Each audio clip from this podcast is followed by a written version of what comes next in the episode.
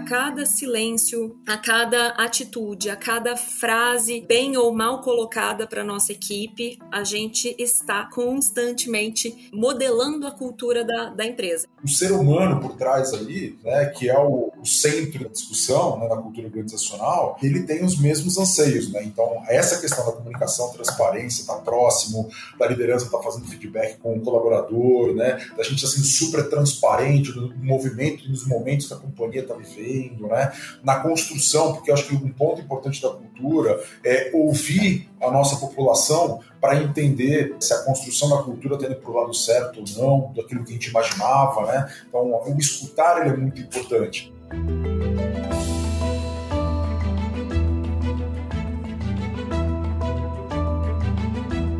Olá, mentes inquietas e curiosas do século XXI. Este é o The Shift, o seu podcast sobre inovação disruptiva. Eu sou a Cristina Deluca. E eu sou a Silvia Bassi, a gente está aqui para falar sobre disrupção, porque, como a gente sempre diz, a ruptura é a única constante do século XXI e ela continua por 2023 afora, não se preocupem. E aí, a Cristina Deluca, que tem a bola hoje na mão, conte aí, Cristina Deluca, qual é o nosso tema de hoje. É isso aí. A gente hoje vai falar sobre o desafio da criação de cultura organizacional, que a gente pode até dizer que é um investimento em pessoas. Né? O modo como trabalhamos, nos comunicamos e interagimos com as equipes no ambiente corporativo mudou pra caramba, a gente sabe bem disso, né? Remoto, híbrido, anywhere se tornaram alternativas aí para as empresas e trabalhadores se adaptarem num primeiro momento à pandemia e depois acabou continuando e estão se mostrando mais e mais como modelos para muitas empresas o mundo do trabalho mudou e é de se esperar que a cultura organizacional acompanhasse essa mudança. Criar a cultura organizacional, principalmente nas startups, não é uma tarefa fácil. Imagine então reimaginá-la diante dessa nova realidade que a gente acabou de falar. Como aliar valores e normas? Como engajar colaboradores ainda distantes fisicamente? Como trabalhar flexibilidade, confiança, sentimento de pertencimento, foco no bem-estar, todas essas pequenas coisas que acabam se tornando grandes quando entram nessa equação. Será que existe um momento ideal para diagnosticar a cultura organizacional da sua empresa? É para conversar com a gente sobre diagnóstico de cultura organizacional e sua importância na criação e na reimaginação da cultura como um todo, que a gente recebe hoje a Lívia Brandini, CEO da Cultura, e o André Pimenta, CEO da MOTS. Super obrigada por vocês estarem aqui. É um prazer para a gente. Eu queria começar pedindo que vocês se apresentassem com as suas próprias palavras, começando pela Lívia. Olá, é um prazer, Cris, Silvia e André, estar aqui com vocês hoje. Eu me chamo Lívia Brandini, eu sou fundadora e CEO da Cultua. A, Cultua é uma people tech especialista em diagnósticos de cultura personalizados para empresas. Então, a gente apoia nossos clientes, né, organizações e também seus parceiros estratégicos, que podem ser consultorias ou BPs autônomos, a endereçarem esses desafios né, de gestão de cultura e gestão de mudança nas organizações. É, olá, sou o André Pimenta, obrigado pelo convite, prazer aqui estar com vocês. É, bom, eu sou é, CEO da MOTS, né, uma transportadora digital pertencente à Votorantim Cimentos, em que a gente tem como principal aí, missão conectar cargas né, entre embarcadores com motoristas autônomos. Né. É, nós começamos uh, trabalhando muito focado na Votorantim Cimentos como principal cliente, né, uma empresa pequena e com o passar do tempo, hoje nós temos dois anos e meio de existência, nós fizemos um processo de expansão e estamos vivendo esse processo de crescimento, é, seja em colaboradores internos, seja em número de clientes, né, e, e assim por diante. Então, Uh, o tema cultura, quando a gente está uh, é, falando hoje, ele, ele obviamente é um tema bastante importante para a gente, dado a, a, nossa, o nosso crescimento e a nossa uh, relação com as pessoas e, e, o foco que a gente quer dar, obviamente, nesse crescimento da empresa de forma sustentável. É, eu queria fazer uma primeira pergunta para vocês, para a gente fazer a bola rolar aqui, que é fácil, eu queria entender na opinião de vocês, o que, é essa tal cultura organizacional e qual a importância dela para qualquer empresa? Bom, cultura organizacional, ela se traduz pelos padrões de comportamento, né, que são encorajados ou desencorajados por pessoas, né, e sistemas aí ao longo do tempo dentro de uma, enfim, organização, né, ou até mesmo da sociedade. É, então, a cultura ela é muito sobre o que a gente de fato faz no dia a dia e não sobre aquilo que a gente fala que faz, né?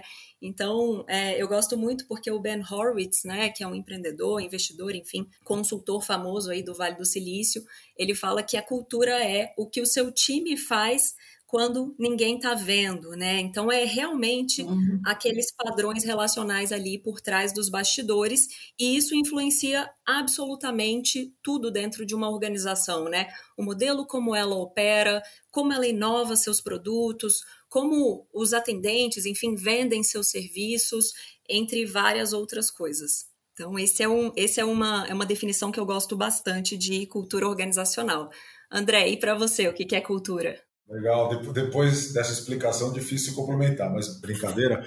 Eu acho que a Lívia comentou um ponto super importante, né? Que é o como uh, as pessoas agem quando não, tão ninguém, quando não tem ninguém vendo, né? Uh, e eu costumo realmente falar isso aqui dentro da companhia, que a cultura é o que o nosso time, em qualquer lugar, em qualquer situação, ele estaria agindo. Então, no momento, por exemplo, de um problema, qual é o modelo de decisão que ele toma? Né? E, esse, e é, é, essa tomada de decisão, o modelo, o jeito que ele fala com as pessoas, como ele trata um problema, etc., é muito do como, né? de como a gente faz as coisas dentro da companhia. E cada vez mais, né, a cultura ela traz, é, eu acho que essa questão de as pessoas terem o empowerment de conseguirem fazer as coisas, né, de fazerem a, a, a, tomada de decisão de forma, vamos chamar assim, de uma mesma forma, né, que não fica, obviamente, cada um, cada um com o seu modelo uh, de trabalho, obviamente, mas uh, agindo de uma forma uniforme. E o que eu coloco para a turma é, não adianta a gente escrever na parede uh, valores lindos, escrever nossa missão, etc. Eu coloco lá que um dos meus propósitos da companhia é trabalhar fortemente com o cliente, só que no meu dia a dia, por exemplo, eu maltrato um cliente quando me liga, eu não respondo para ele, ou, ou falo de forma ríspida. Então, são pequenas nuances que a gente vai acompanhando e vai vendo no dia a dia que vai formando esse comportamento que a Lívia colocou. Né? Então é comportamento, é muito dos rituais que a gente tem dentro do dia a dia da empresa, né? É, tudo isso vai formando o como a gente age, como a gente é, conduz a empresa no dia a dia. Bacana.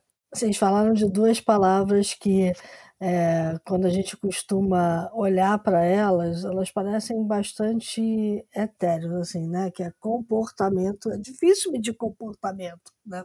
E, e a outra questão é, é toda essa ideia que está por trás é, do próprio comportamento de você agir conforme um determinado é, pensamento, né? Um, uma coisa que está incutida em você. Como é que mede isso, Lívia? Exatamente, Cris. Então a gente está falando de comportamento, de crenças, né, valores, pensamentos e como que isso se tangibiliza nas ações, decisões, né, nas mensagens que a gente passa no dia a dia, principalmente a liderança da empresa. Né? Na cultura a gente desenvolveu um método, né, respondendo aí a sua pergunta de como que a gente mapeia, como que a gente consegue metrificar isso. A gente tem uma série de indicadores quali quantitativos, né, no nosso método de pesquisa, que é um método proprietário, mas um dos nossos grandes diferenciais é que a gente começou a usar um volume muito maior de, de perguntas abertas dentro da nossa pesquisa. Então, a gente escuta os colaboradores em profundidade, né? Faz perguntas abrangentes, como por exemplo, como você traduziria a cultura da sua empresa em uma palavra ou expressão? Ou como você traduz a sua atual relação com a empresa, né? Como você define isso? É, quais as características mais admiradas na cultura da empresa X, por exemplo, na cultura da MOTS, né?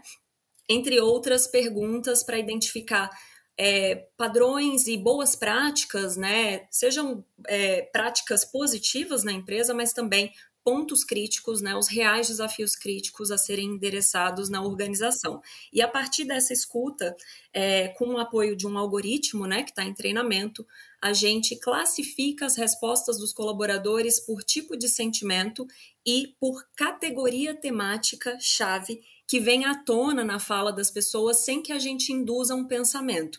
Então, com isso, a gente consegue reduzir os vieses de pesquisa, né, e conseguir traçar, é, é, identificar esses dados relacionais, né, que compõem essa trama que é a cultura.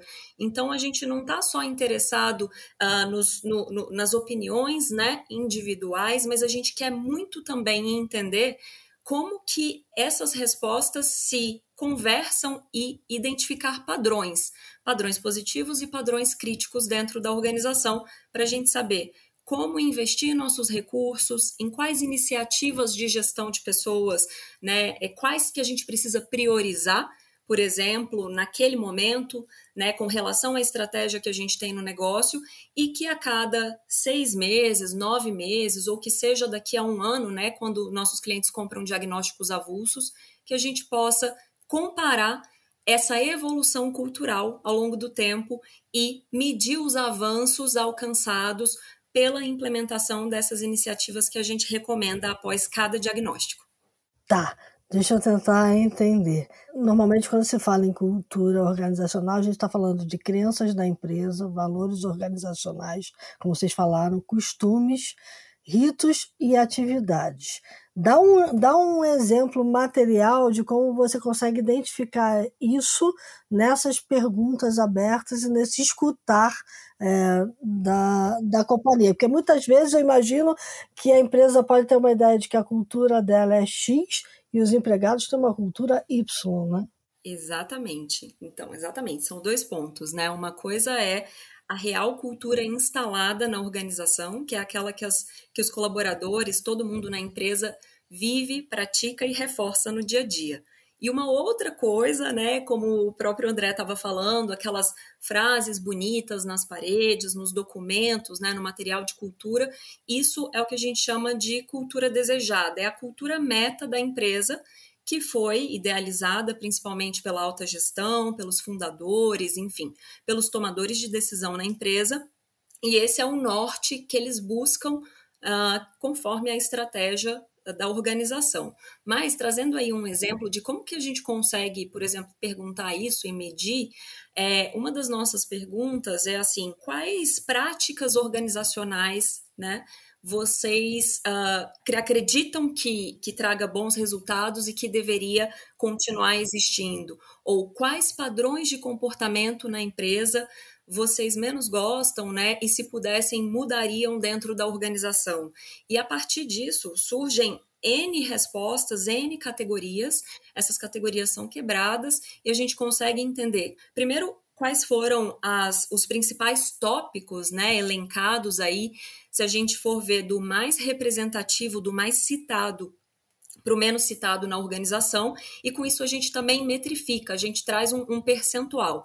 Então, por exemplo, 40% dos colaboradores dessa empresa é, apontaram em suas respostas falhas de comunicação, por exemplo. Ou então, 33% é, apontaram barreiras culturais à agilidade e à inovação dentro da empresa, porque é uma empresa que tem uma cultura mais resistente e as pessoas citam exemplos né, dessas crenças, desses padrões mentais é, que impedem, por exemplo, uma mudança mais acelerada ou a experimentação dentro da organização. Então, é, com essa com essa análise mais profunda, a gente consegue trazer à tona o que está no pensamento, né, na ponta da língua ali dos colaboradores, é, de uma forma bastante transparente sobre o que, que eles enxergam que é, são boas práticas que deveriam ser mantidas ou mesmo esses padrões de comportamento críticos ou o que faria as pessoas se sentirem mais felizes e realizadas naquela organização, entre outras questões diversas que a gente é, correlaciona. Né? Quando você fala de cultura, além dos, das dimensões né, que você citou, a gente também tem uma, é, duas perguntas específicas para avaliar uh, o quanto que os colaboradores identificam, por exemplo, expressões que compõem a, o propósito da empresa ou aquela declaração de missão, de visão estratégica. Né? Então, a partir disso, a gente consegue correlacionar uma série de dimensões como essas questões abertas, mas também dimensões relacionadas a engajamento, a dimensões de clima e cultura, a relação com a liderança, é, diversidade e inclusão. Então, tem uma série de perguntas que a gente correlaciona para compor aí as, as conclusões né, desse, de cada diagnóstico. Bacana. André, o seu primeiro diagnóstico te surpreendeu? Olha, o, nosso primeiro diagnóstico, é, acho que um ponto importante, falando da, da MOTS, né? Nós temos dois anos e meio, mas a gente cria uma estrutura mais robusta e vai ao mercado, como a gente chama, né, para clientes externos. Então, começa a criar uma estrutura organizacional mais robusta é, metade de 2021. Né? Então, estamos falando de um ano e meio. Quando a gente fez a primeira pesquisa, que foi no primeiro semestre do ano passado, estamos falando de mais ou menos um ano da, da, estrutura organizacional montada. A gente, quando nasce, nasce com uma preocupação muito grande dentro da MOTS né, de construir a cultura organizacional desde praticamente do D0, de uma cultura que a gente acredita. Por quê? Porque no final a gente entendia que eu, eu nascendo numa cultura já que a gente imagina que seja uma cultura que a gente queira para a empresa, muito mais fácil do que eu é, rodar e, e, e, alavancar a empresa, por exemplo, né, e crescer uh, em número de colaboradores, etc., uh, e lá na frente querer mudar e ajustar. Obviamente sempre tem ajuste, né? Isso é um fato. Então, quando a gente uhum. fez a primeira, a primeira rodada, uh, foi super favorável, né? os números que a gente encontrou, né? E aí acho que tem alguns pontos bacanas, né? E que a gente, quando fez a segunda rodada, acabaram aparecendo outros pontos, mas mostrando que mesmo a gente crescendo de um semestre para outro, mais de 60% aí de efetivo, né, a gente conseguiu fazer uma boa manutenção da cultura, que era uma preocupação, e é uma preocupação que eu tenho ainda, né, porque a gente vai continuar crescendo. Então, a preocupação é como é que eu mantenho a cultura e melhoro os pontos que vêm aparecendo. Né? E eu acho que um ponto bacana é que uh, muita informação que a gente teve da ferramenta da cultura nos ajuda a tomar as decisões naquilo que a gente precisa trabalhar. Né? Então, como vem uma, uma pesquisa, o retorno da pesquisa que, uh, ele, que é devolvida para a gente, uh, vem aberto por área, né, é, com super segmentado, que a gente consiga, que a gente consegue trabalhar as áreas e os tópicos, né, mais críticos. Isso nos possibilita, obviamente, ser muito mais assertivo naqueles pontos, né, que eventualmente precisem de melhoria. Uh, então, um exemplo, né? Uh, um dos pontos que apareceram para a gente de melhoria que a gente precisava, da primeira, por exemplo, pesquisa, foi a questão de comunicação e integração, né? É, então, um trabalho muito forte que a gente fez ao longo dos últimos seis meses né, é, foi justamente fortalecendo o processo de integração, então, desde o onboard da, da pessoa na companhia, desde o dia zero né, da pessoa na companhia, trabalhando muito a questão de imersão realmente da pessoa dentro da companhia, e aí, obviamente, o papel da liderança é fundamental para que compre isso cada pessoa que entra com o seu líder é, seja recebido e, e aconteça esse processo de integração, como um processo de comunicação no dia a dia. Então, a gente foi inserindo uma série de, vamos chamar, rituais, né?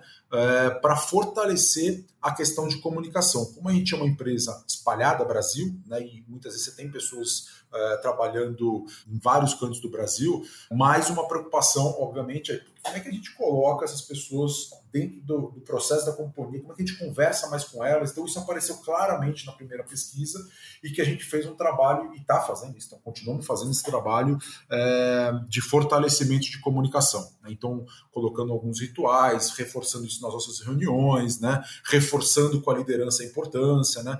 Então, acho que esse foi um, um, um ano de bastante aprendizado e, obviamente, acho que a cultura nos ajudou trazendo esses inputs aí para a gente conseguir fazer o trabalho ao longo de 22, né? Que continua, obviamente, para frente. É, André, vocês nasceram dentro da, da Votorantim Cimentos, né? Isso. E Exatamente. aí vocês são hoje uma espécie de spin-off. É, a gente, é, a gente continua sendo 100% Votorantim Cimentos, então a gente é uma empresa que pertence a Votorantim Cimentos, uhum. uh, mas com, com um modelo de gestão, vamos chamar, independente, né? Tá. Ou seja, nós temos um corpo diretivo, nós temos a nossa cultura organizacional diferente da Votorantim é, Cimentos. Era esse meu ponto. Nosso modelo, é, o nosso modelo de trabalho ele é diferente, né? Então a gente, a gente eh, não somos uma spin-off oficialmente falando, mas acho que no modelo mental poderíamos falar que sim, porque realmente a gente vem estruturando uma empresa uh, de uma pegada mais de startup no sentido de agilidade, uhum. no sentido de uh, cortar ou minimizar burocracias. Isso não significa, é que eu falo muito, é, não significa não ter processos, mas ter processos mais rápidos que a gente possa tomar decisão mais rápidas também, né? Em que a hierarquia ela existe, mas o que a gente quer é que tenha uma comunicação muito mais fluida e muito mais rápida dentro da companhia, né? Uhum. É, então a gente veio criando, está criando esse modelo dentro da companhia uh, justamente porque a gente tem essa pegada mais de startup digital, né? Vamos falar assim, embora a gente tenha números importantes, né? E grandes, né? Uh, mas a gente tem essa, essa mentalidade dentro de casa. Tá. E é, é, mas era exatamente isso que eu queria que eu queria te perguntar, porque assim, é, imaginando que é um, um, uma empresa que nasceu dentro de uma empresa enorme, a gente uhum. tende a imaginar que ela vai ter uma certa herança cultural. Mas o que eu estou entendendo é que vocês estão construindo a própria cultura é, a partir de um modelo de pensamento digital, a partir de um modelo de negócio digital. a gente está falando de um outro mercado, de um outro um jeito de, de criar o, o, o, negócio. Exatamente. E aí a minha pergunta para você é, é, isso foi by design, obviamente, imagino, é, mas mais do que isso, é, você nesse caminho, você gerou uma mudança de cultura com relação à, à nave mãe que acabou influenciando coisas na nave mãe?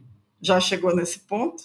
Eu diria, pra, assim, acho que a MOTS ela tem um papel importante para a nave mãe, mas mais voltado para negócio. Né? Tá. Eu acho que em algum momento pode ser que aconteça, sim, é, de bons cases nossos internos né, é, servir eventualmente como exemplo é, para a nave mãe. Mas, obviamente, a Votorantim de Cimentos era, era um gigante né, comparado à MOTS, né?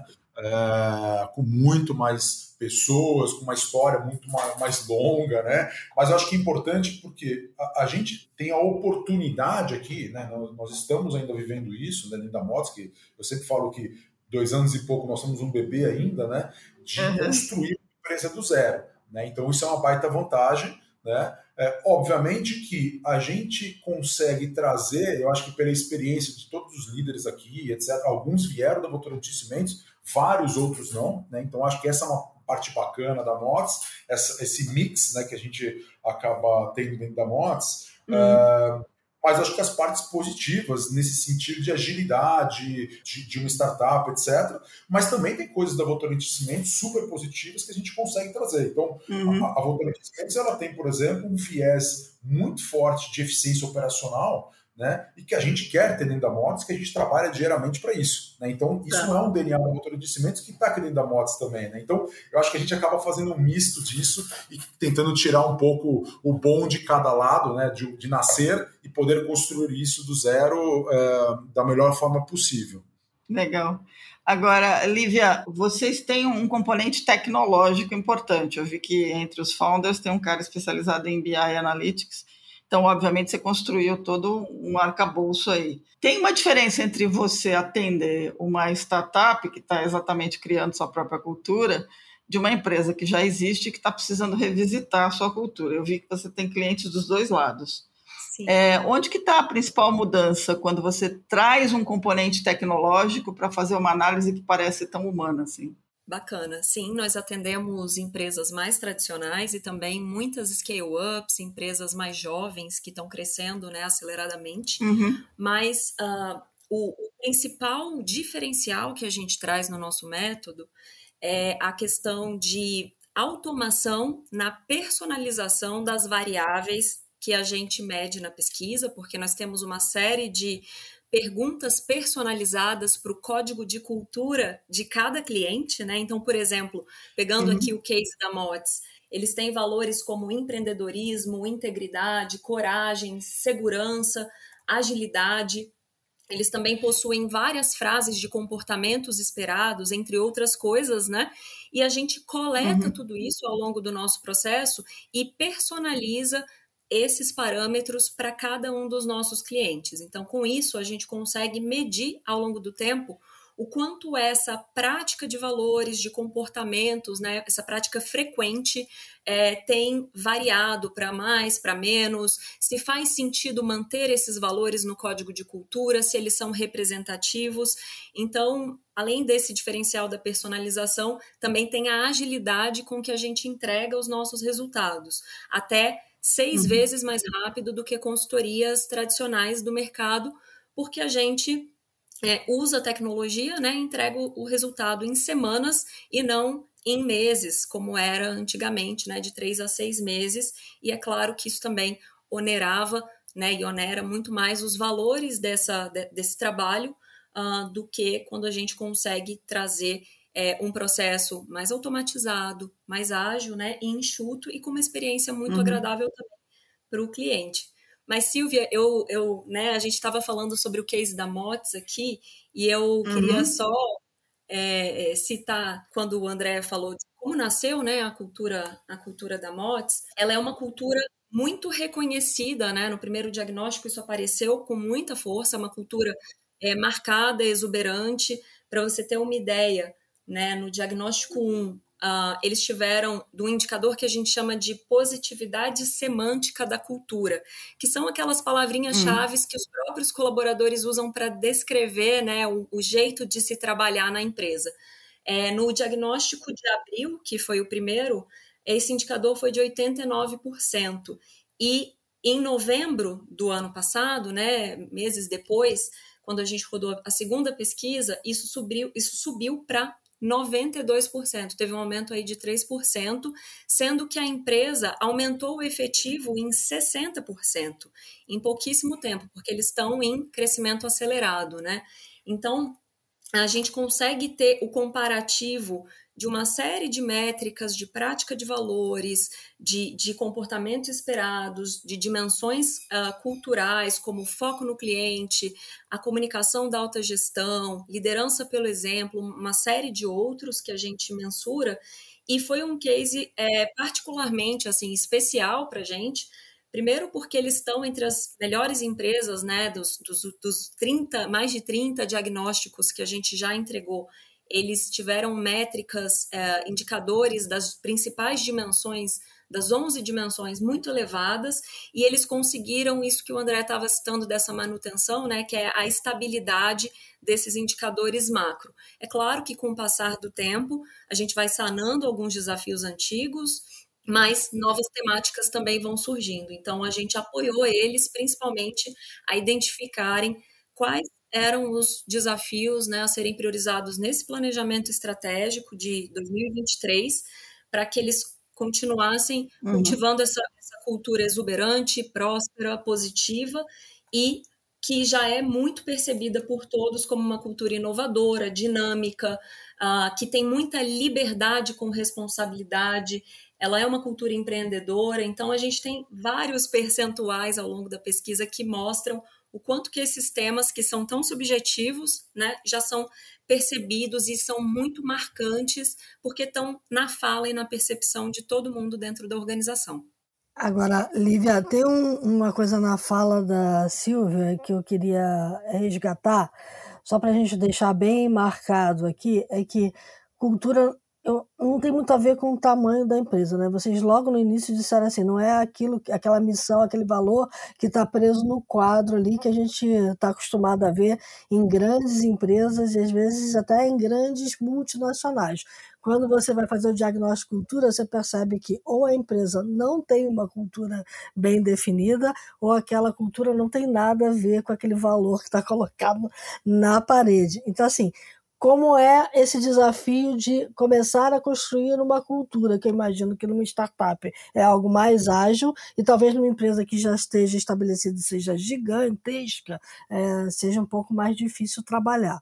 Sim, numa empresa que é muito grande e já está com uma cultura muito consolidada, né, digamos assim, às vezes ela pode ser até bem heterogênea, por unidades de negócio, por departamentos, por cidade, né? Você vai num projeto e pela influência de determinadas lideranças que estão ali há muito tempo, você percebe que existe uma subcultura bastante diferente ou que não existe tão forte e marcado naquela empresa o que a gente chama de uma cultura global dominante, né? Que ela é ela é percebida por todos, ela é muito é, é, exuberante, pelo menos em alguns aspectos, em algumas dimensões.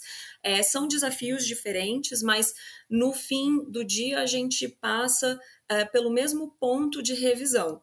Por exemplo, se a gente for trabalhar com uma grande empresa, é bem provável que ela esteja contente né, com seu código de cultura, às vezes acha que aquilo é 100% vivido, praticado, e quando a gente mede, ela descobre que não era tão aderente assim, né, que existem certas lacunas, mas, em geral, a, a gente conduz essa mudança, essa, essa gestão cultural a partir de uma descoberta do que, que é mais representativo de valores pessoais, de valores corporativos mais praticados, por exemplo, de uma lista de mais de 50 valores, e só depois a gente cruza isso com aqueles indicadores dos valores das palavrinhas-chave definidas ali pela empresa. E muitas vezes o que surge é uma descoberta de que aqueles valores ou aquelas frases ou aquele código de cultura completamente já não faz mais sentido naquele momento de mudança né, na, da organização, e isso é revisado é, comunicado novamente, existem uma série de outras iniciativas,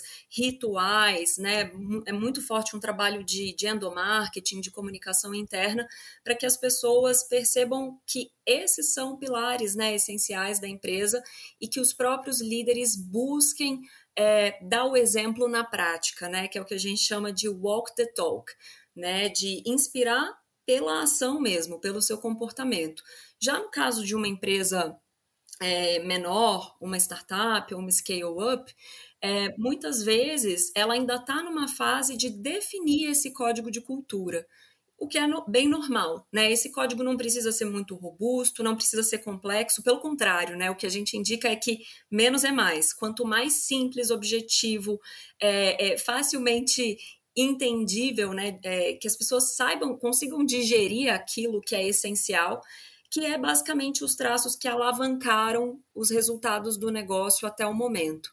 Então, por exemplo, né, o André, ao definir no passado, com alta gestão da MOTS, esse código de cultura, eles é, elencaram uma série de valores, crenças, enfim, um modo de operação do negócio que eles julgam extremamente importante, é, extremamente importantes e vitais uh, para a sustentabilidade e para o crescimento do negócio e eles compartilharam isso com as pessoas.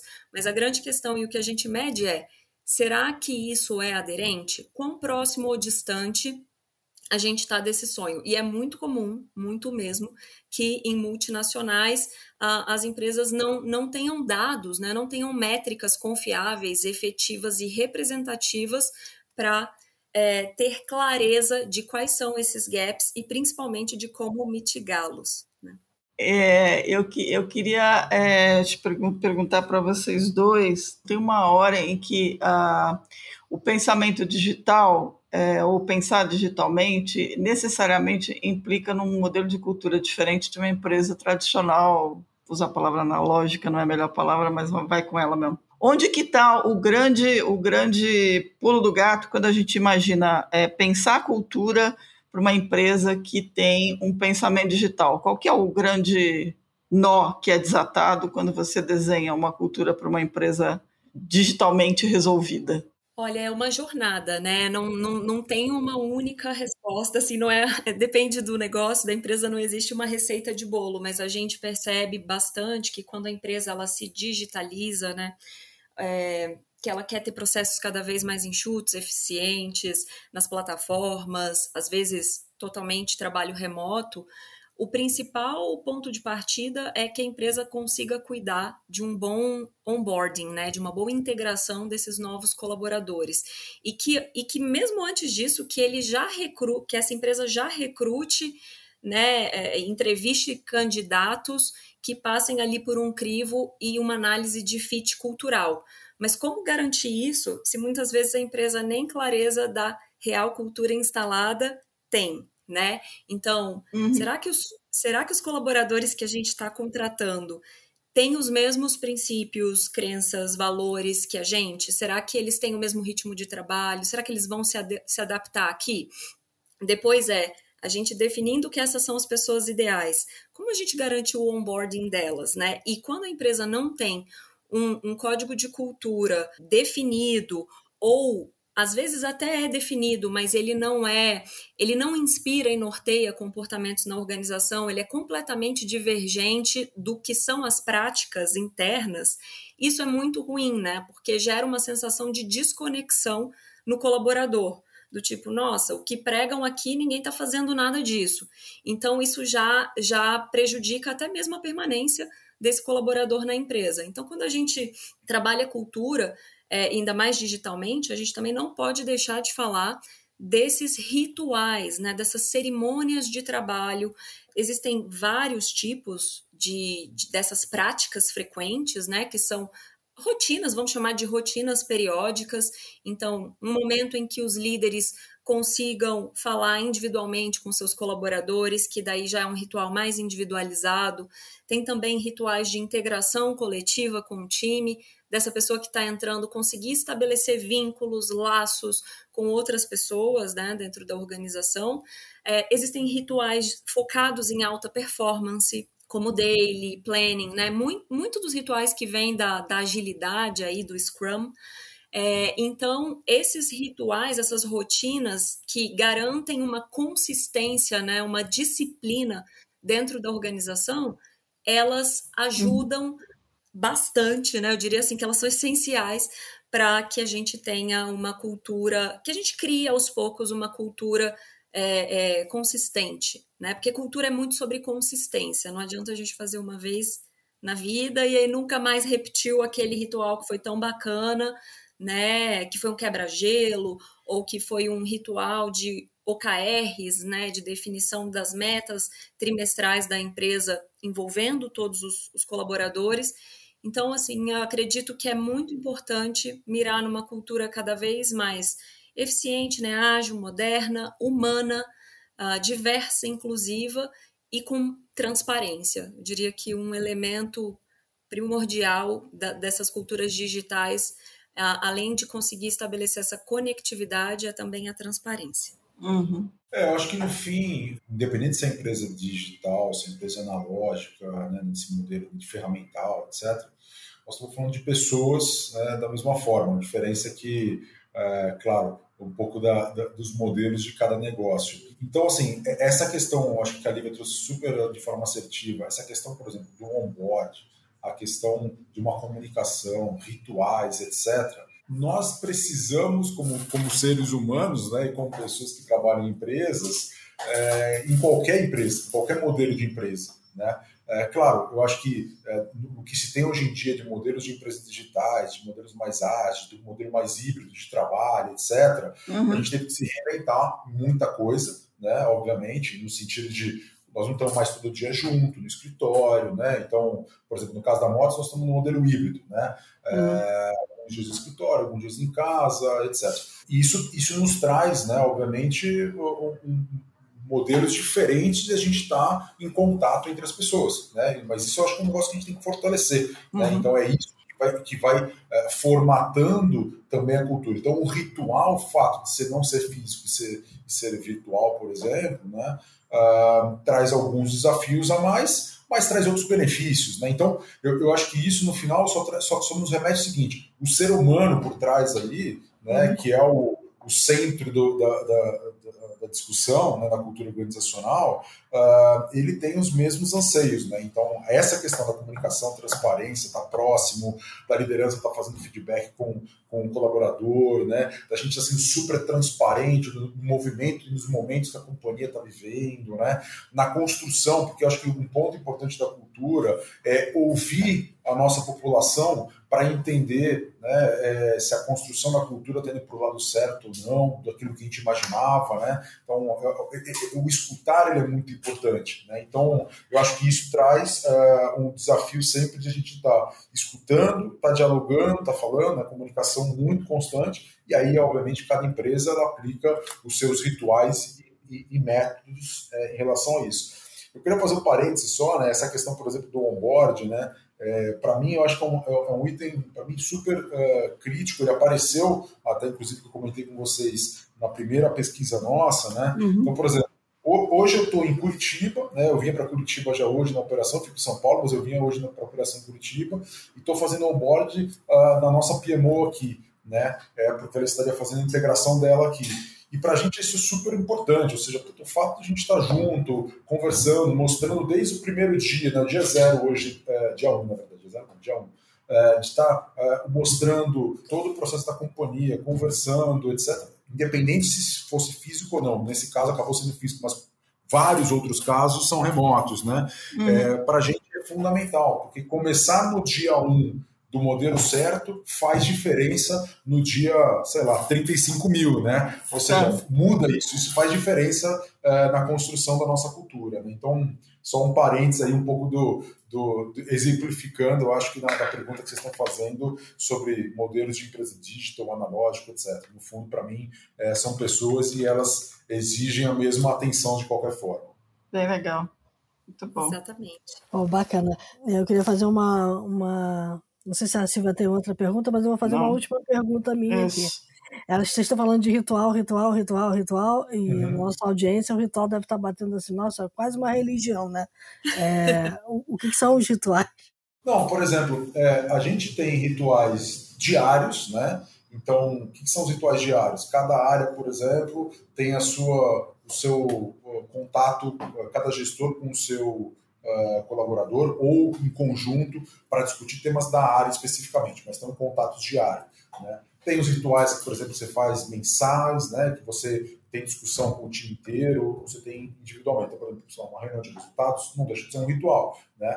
Uh, a gente estipulou por exemplo, que a gente acabou fazendo integração entre áreas, né, remotamente. Então, eh, pessoas de áreas diferentes tinham conexão, a gente marcava para as pessoas se conversarem, para entenderem um pouco o que cada área faz e para as pessoas se conhecerem também. Né? Uh, fazemos remotamente, por exemplo, o papo com o CEO. Então, uh, eu fiz acho que seis ou sete papos aí com turmas de cinco a seis pessoas, normalmente por sessão, e que a gente batia um papo muito mais informal para eu falar de mim, eles falarem dele, para a gente se conhecer também mais e eu poder falar um pouco da cultura da empresa. Né? Então, são, são pequenos pontos de contato que a gente vai fazendo.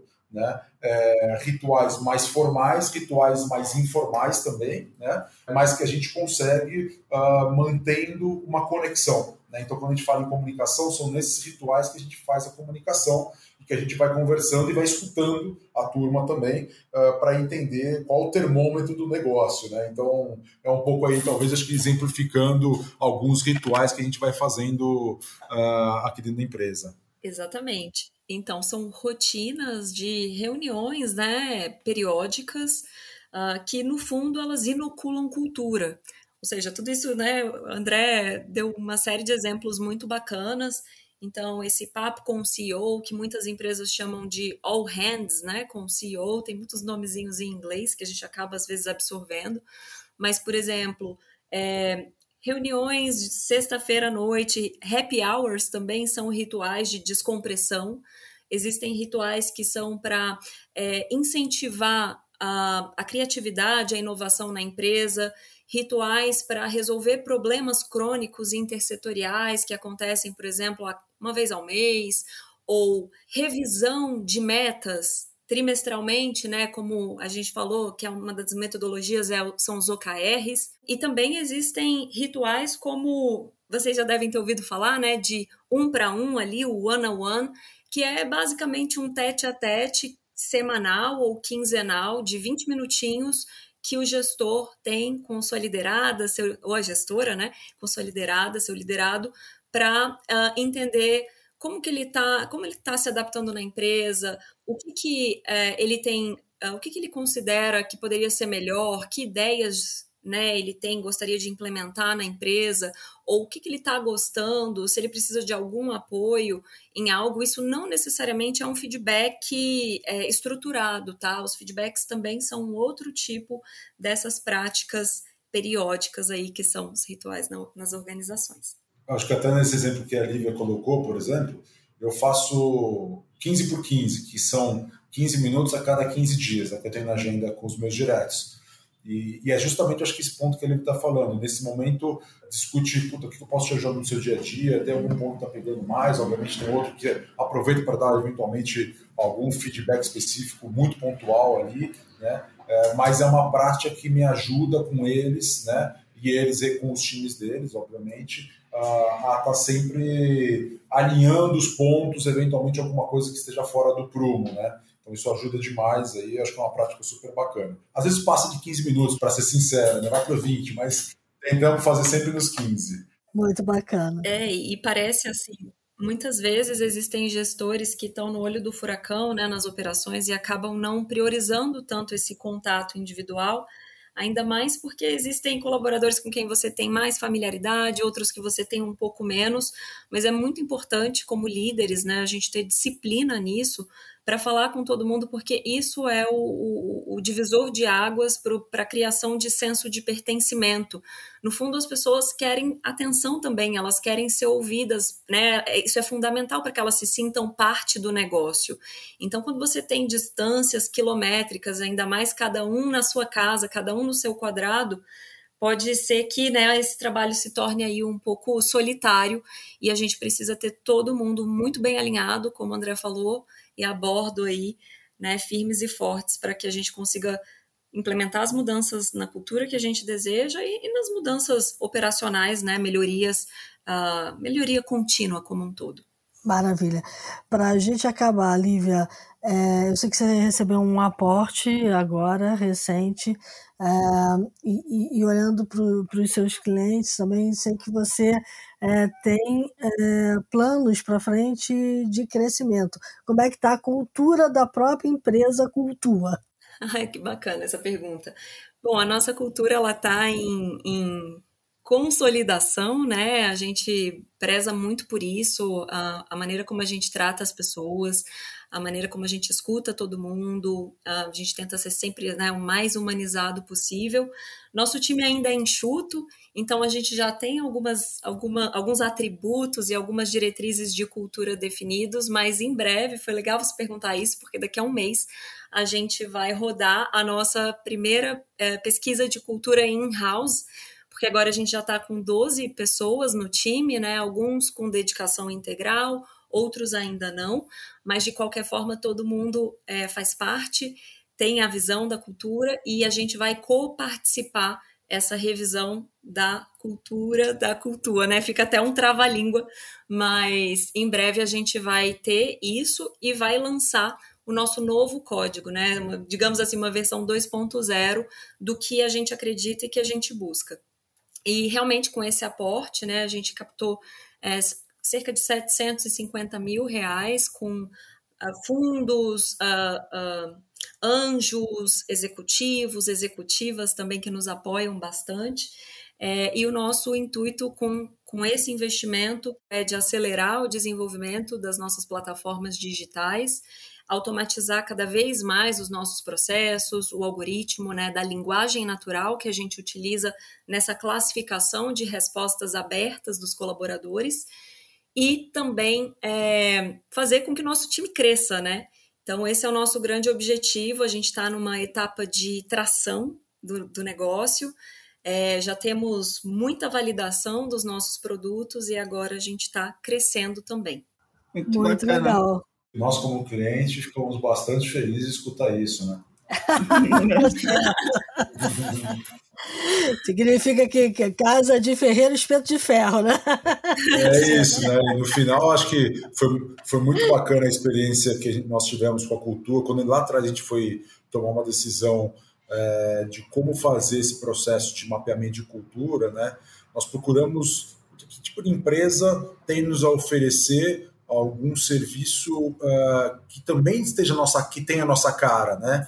Então acho que a cultura a cultura ela traz para gente também um pouco desse processo de agilidade, é, a o ferramental ser uma forma é, é, prática e, e, bastante amigável de se trabalhar, né? Então a gente conseguiu aplicar a pesquisa, por exemplo, para toda a população e tivemos um índice altíssimo de, de respostas é, mas muito também porque é, é, fácil né, mexer e responder ali uh, o processo ali, uh, que a cultura aplica.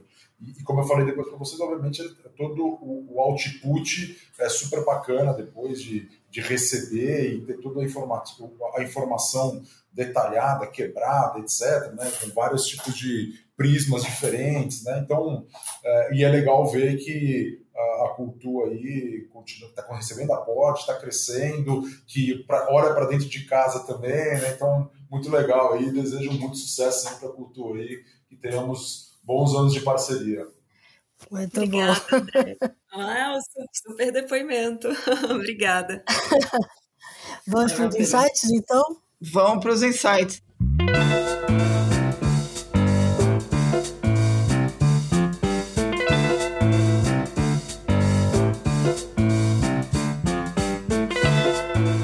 Bora lá para os insights. Quem começa?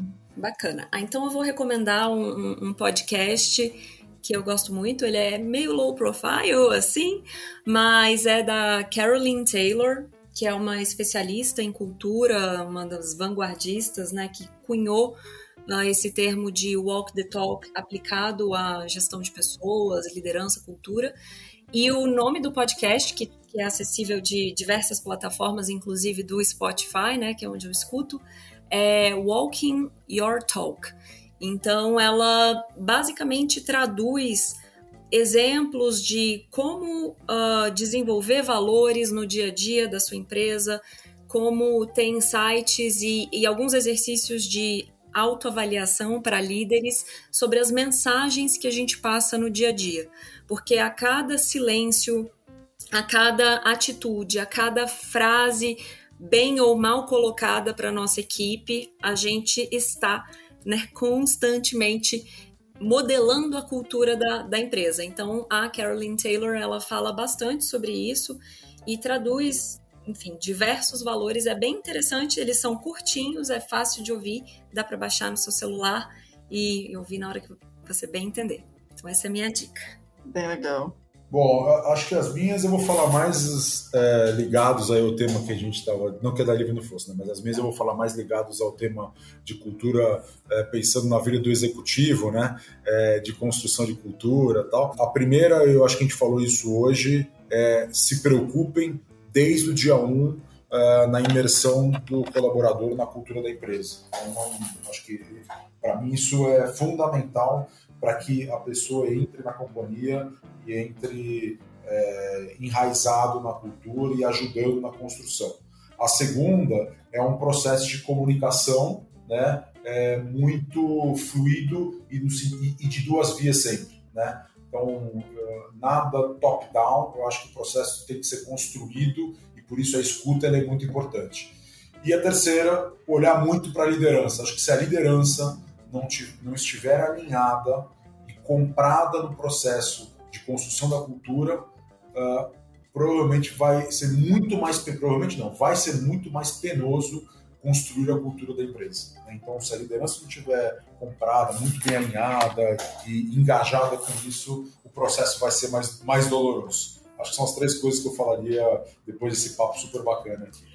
Ai, Silvia Muito e Cris, bom. se eu puder complementar aqui meus insights, porque ouvindo o André, eu me lembrei também de uma outra mensagem que eu queria passar para os nossos ouvintes. Eu tenho observado bastante que o, o mercado ele está em, em, em, constante mudança, né? E os, e os líderes também estão é, cada vez entendendo mais a diferença entre engajamento, clima, cultura né? Umas, existem hoje no mercado uma série de metodologias de diagnóstico, de pesquisa, muitas plataformas oferecendo diversos serviços complementares, mas o que eu acredito que é muito importante, que não pode ficar de fora aí das agendas em 2023 dos tomadores de decisão, é ter uma verba, um orçamento priorizado ali no seu planejamento estratégico para gestão de cultura. Né? Quando a gente fala de cultura e de mapear essa evolução, a gente está falando muito também sobre change management, né? de gestão de mudança estratégica. Ou seja, como que a gente garante, só com base na nossa própria opinião ou num grupo muito pequeno ali de pessoas, que aquelas decisões que a gente está tomando, que aqueles investimentos que a gente está fazendo são realmente os melhores para a nossa empresa, que são aqueles que endereçam de fato os problemas críticos que a gente vive hoje, que a gente precisa tratar para que eles não cresçam e, viram, e virem né, uma bola de neve. Então, nesse sentido, eu acho que é muito importante os líderes terem essa consciência de que de fazer um trabalho em profundidade de cultura para identificar esses gaps, essas lacunas e uh, ter o apoio, claro, de parceiros estratégicos diversos nessa busca aí de mudança, né? Que é o que todo mundo quer para melhor, claro. Muito bom, legal. Bom, eu vou, eu vou, eu separei um livro aqui. Eu, eu vou já avisando que eu não li, mas fiquei muito curiosa de ler. É, que chama-se I Love It Here, que traduzindo para o português seria alguma coisa do tipo Eu Amo Isso Aqui. Como grandes líderes criam organizações que seu pessoal nunca quer deixar. É um livro com, com orientações, ferramentas para quem quer criar uma cultura um ambiente de trabalho que motive, que segure as pessoas, que engaje. Mas o lado, o lado curioso desse livro é que ele é escrito por um moço chamado Clint Pulver, que tem um programa chamado The Undercover Millennial, que é o seguinte, ele, ele visita as empresas e se disfarça e entrevista disfarçado de millennial os funcionários para entender o que está acontecendo ali dentro. Ele já ganhou um Emmy por causa disso, por causa desse programa dele. É, é um cara muito engraçado. E ele, ele já, o livro tem uma bagagem aí de 10 mil entrevistas que ele já fez com pessoas, com funcionários de empresas diferentes. Então, acho que vale pela, pela, pela bagagem do moço, vale. Ele tem o um podcast também, que é o Undercover Millennial, então acho que vale a pena ver. E fica então a dica, I Love It Here. Muito legal. Bacana. Bom, eu, eu vou dar um livro também que eu não li, mas eu já ouvi muito a autora falar. Inclusive, de vez em quando ela entrava antes de mim na CBN falando. É, então, assim, eu já ouvi muito conselho dela sobre cultura. E principalmente sobre comunicação organizacional. Como a gente falou muito aqui, e me parece que é um grande problema a questão da comunicação para a formação da cultura, então fica o livro da Marlene Marchiori, Cultura e Comunicação Organizacional, um olhar estratégico sobre a organização.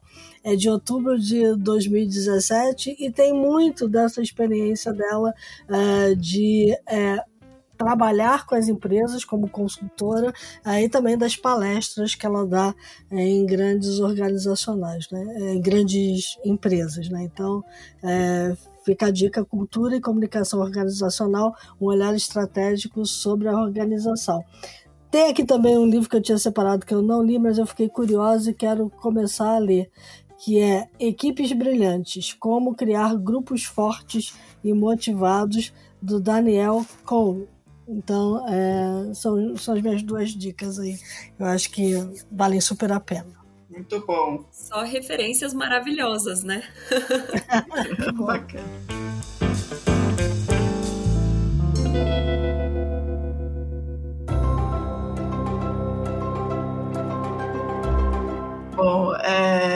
Lívia, André, super obrigada pelo papo com vocês. Foi muito bacana, foi bacana mesmo. A gente agradece o tempo que vocês despenderam aí com a gente. Espero que todo mundo tenha gostado também. A gente espera ter vocês aqui outras vezes, claro. Super obrigada, Silvia, Cris, André. Foi uma oportunidade incrível. Adorei nosso papo também. E estamos sempre aí. Um ótimo ano para todos vocês. Muito é obrigado, Cris, Silvia, Lívia também. É, e é isso aí, um bom 2023 para nós aí todos. Com certeza. Muito Bacana. bom. É, bom, para todo mundo que nos acompanhou, dicas, sugestões, críticas, elogios, mandem um e-mail aqui para gente no news.theshift.info. Lembrando, como eu sempre digo, que a The Shift é um podcast bacana, mas não é só podcast, é um ecossistema inteiro de informações sobre disrupção, sobre inovação. Vão lá no site www.theshift.info, assinem a newsletter, conheçam nossos produtos, assinem a The Shift se quiserem ajudar a gente a pagar o boleto, também a gente agradece profundamente. É, e se cuidem muito bem e a gente se vê na próxima semana. É isso aí. Lembre-se que a gente costuma falar sempre aqui que tudo na vida depende de boas decisões. É, cultura tem muito a ver com práticas, políticas e comportamentos. E não se faz nada disso sem tomar boas decisões no dia a dia. Então, boas decisões na semana que vai entrar. É isso aí.